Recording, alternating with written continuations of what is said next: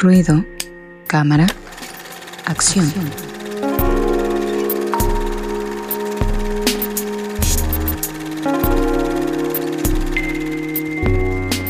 Ahora sí ya estamos aquí en Ruido Cámara Acción y vamos con las, digo, ahorita estamos ya en las vacaciones, seguramente ustedes están disfrutando de algunos días de asueto eh, por esta cuestión de la Semana Santa y precisamente en ese marco pues eh, le pedimos a Fabián que nos trajera, fue hasta como un reto, ¿no? Así como, a ver, vamos a ponerte este reto de, recomiéndanos un par de películas que tengan que ver, no con eso eh, eh, exactamente con la Semana Santa, pero que va, tengan algún contenido relacionado. Así que adelante, amigo, ¿qué nos traes hoy? Sí, pues en esa línea justo traje dos películas de uno de mis directores favoritos y que curiosamente este director siempre este, siempre es como que identificado por sus películas de gángster, de mafia, cosas así. Y casi estas dos películas son como siempre muy olvidadas. Entonces quise traerlas y justamente hablan de esta época. La primera es este La última tentación de Cristo. Okay. Esta película básicamente narra la vida de Jesús, ¿no? Pero desde un punto de vista un tanto diferente, puesto que no es como el convencional. Pone a un Jesús diferente, un Jesús un poco más humano, que tiene dudas, que inclusive se le presenta la oportunidad de tener una vida común y la tiene, ¿no? Entonces, este, es como una perspectiva interesante, pero es una película que causó mucha controversia y bueno, hasta la fecha sigue causando mucha controversia por eso mismo. Pero creo que es una película que en estas épocas podrías verse y la verdad creo que propone algo diferente a otras películas de este género. Sí, creo que como lo dices, es una película que ha causado mucha controversia y, y este, no sé si ya es que pasa un poco como el meme, ¿no? Eh, no están listos para esta conversación en algunos casos las personas porque definitivamente pues es un tema sensible para algunas eh, para algunas eh, para algunas comunidades algunas personas pero que como lo dices plantea esta realidad Resendis Angie de hay esta realidad de que existen por ejemplo al menos en, como digamos, en los análisis, dos tipos de Jesús, ¿no? Que es el Jesús histórico y el Jesús eh, religioso, ¿no? Entonces me parece que también Scorsese podría tomar Angie este camino de un poco más el Jesús histórico de alguna manera, Angie. Sí, justo algo así iba yo a mencionar, que, que pues bueno, la figura de Jesucristo pues se podía ver eh, como en tres, eh, pues como en tres papeles, o facetas, el histórico, la figura religiosa, pero pues también el ser humano, ¿no? Entonces se me hace interesante como esa parte de pues de, humanizarlo. Creo que es interesante como esa, esa perspectiva. Porque, bueno, nos hace.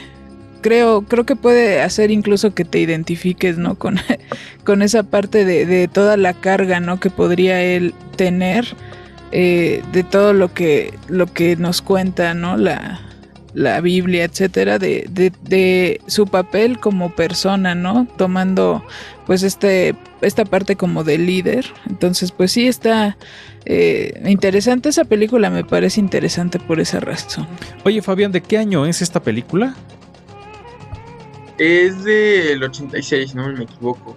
Ok. Ya lleva tiempo que se estrenó y fue, bueno, de hecho, como dato curioso, sus guionistas eh, le, dijeron a Scorsese que no querían que su nombre apareciera en los créditos porque no, no querían que tuviesen relación con la película. E inclusive a Martin Scorsese creo que le prohibieron la entrada a varias iglesias por esta película. ah, qué cosas. Digo, el del 86, si actualmente es, complicado a veces abordar este tipo de temas recendis, pues creo que en el 86 era un poco todavía más difícil. Sí, no sé si si más difícil, fíjate que estoy eh, como yo mismo en una contradicción porque siento que aunque eran temas más difíciles de tratar en ese tiempo, eran más aceptados. Pero ahora son temas difíciles, pero ya no son, es que no sé, ahora con todo este la cancelación y las opiniones y tanta cosa que hay, creo que hasta se vuelven más sensibles esos temas en la actualidad. No sé, de repente así lo veo. Y siento que antes los directores se aventuraban un poco más, quizá porque a lo mejor no recibían tantos reclamos de la gente a través de redes sociales o cosas así.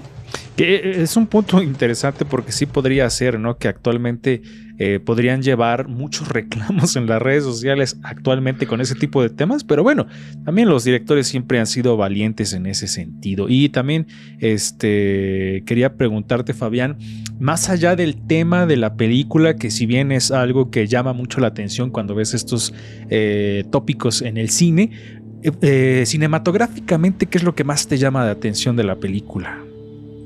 Este, bueno, la filmación que tuvo la película es interesante. Ahorita que estamos hablando de Dune, tuvo un poco similitud porque también fue una película que fueron a grabar en el desierto, en escenarios reales, con dificultades técnicas de, pues, de la cámara y cosas así. Entonces esa parte está interesante y creo que en la parte actoral, bueno, Willem Dafoe la verdad es que es un actor que a mí me gusta mucho.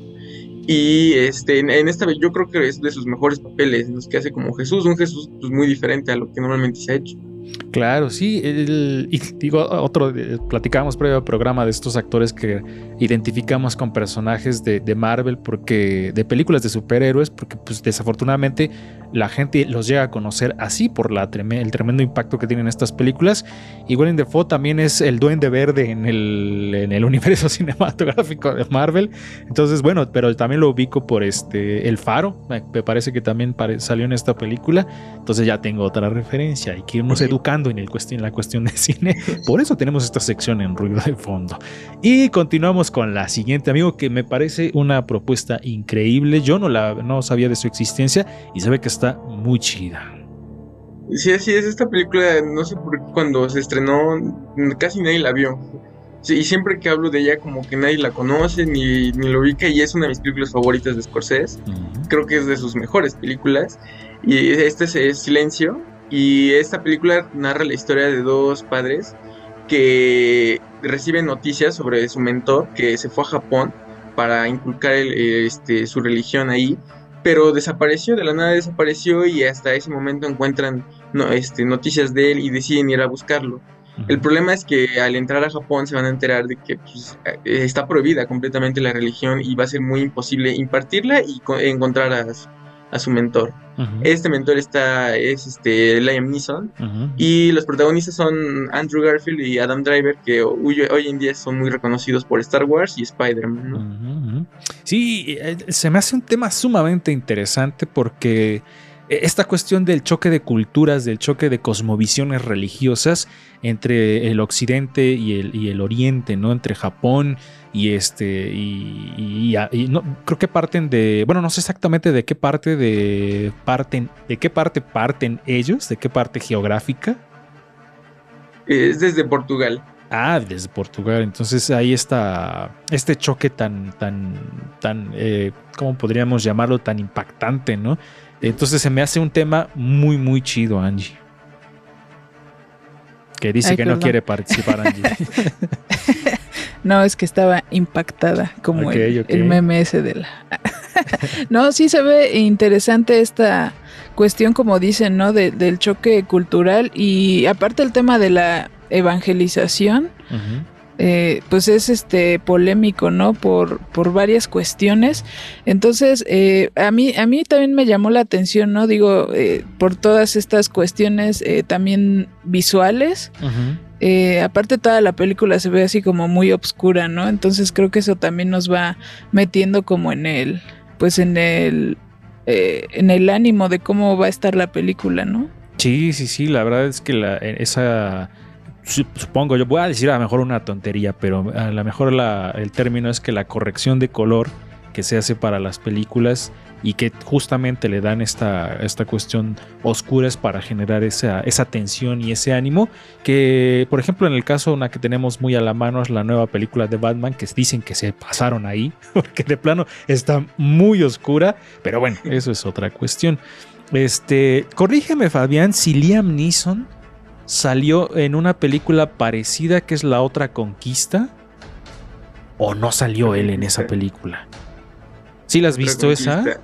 No, no me suena de cuál es, de qué trata. Es que es básicamente lo mismo, también es de una orden religiosa, no, no recuerdo exactamente a cuál, que van en una expedición y se topan, me parece que eso es aquí en, en, en, América, y se topan con estas civilizaciones nativas de aquí y también hay un choque y una cuestión así, pero no estoy seguro si es Liam Neeson también, pero bueno, ya lo dejaremos para que nos pases el dato en la próxima. Sin duda una propuesta interesante, dice esta de Silencio.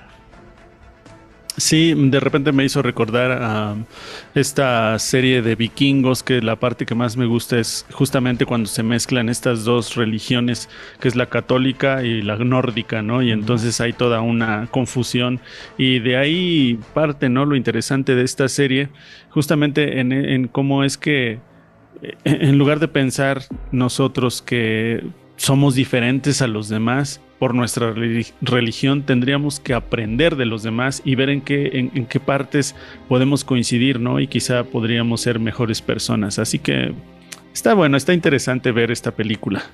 Decíamos eh, fuera de programa, Fabián, que tus dos películas favoritas de Scorsese, Irishman y esta de Silencio.